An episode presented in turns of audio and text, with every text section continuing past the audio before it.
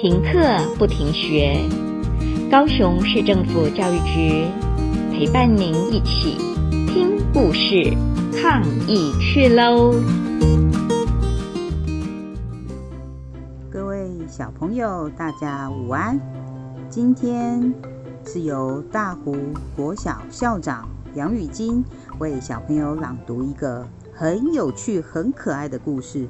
故事的题目是《保姆与凯罗的冬日早晨》，作者岛田由佳。接着，我们来开始我们今天这个有趣的故事。今天是星期二，早上醒来时鼻子好冰。今天天气好冷，这么冷，后面的池塘一定也结冰了。先洗脸，再煮一锅热腾腾的汤。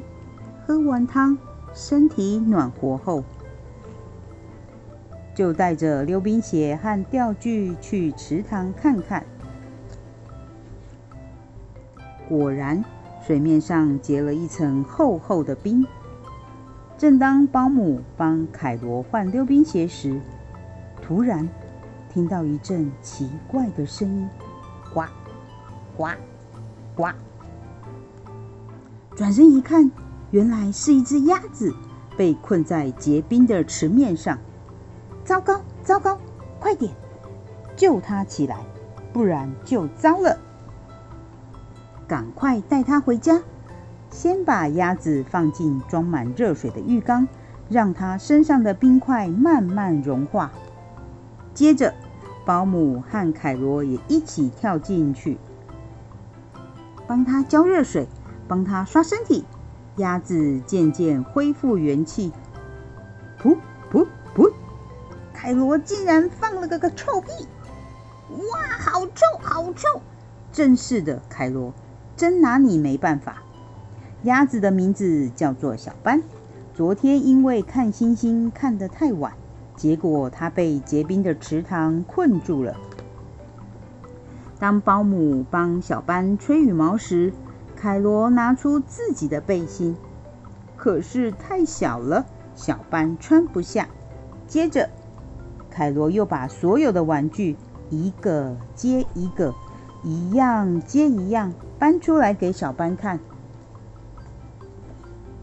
玩具太多了，终于把小班淹没了。凯罗一下子要小班背他，一下子又要小班让他背。小班走到哪里，凯罗就跟到哪里。连要慢慢享用好吃的点心时，凯罗也是狼吞虎咽，然后把小班拉走。没办法，包姆只好自己收拾善后。就在包姆忙着洗盘子的时候，只见凯罗在走廊上来来回回走了好几趟，终于。全部收拾好了，保姆端着果汁去找他们，没想到他们竟然用卷筒卫生纸玩起木乃伊的游戏。小班，小班，还好吗？都是凯罗把整个房间弄得乱七八糟，而且还不肯拆掉卫生纸。算了，随便你。接着，大家静静的玩扑克牌。可是因为太安静了，竟然不知不觉就睡着了。醒来时已经是隔天早上，而且小班已经不见了。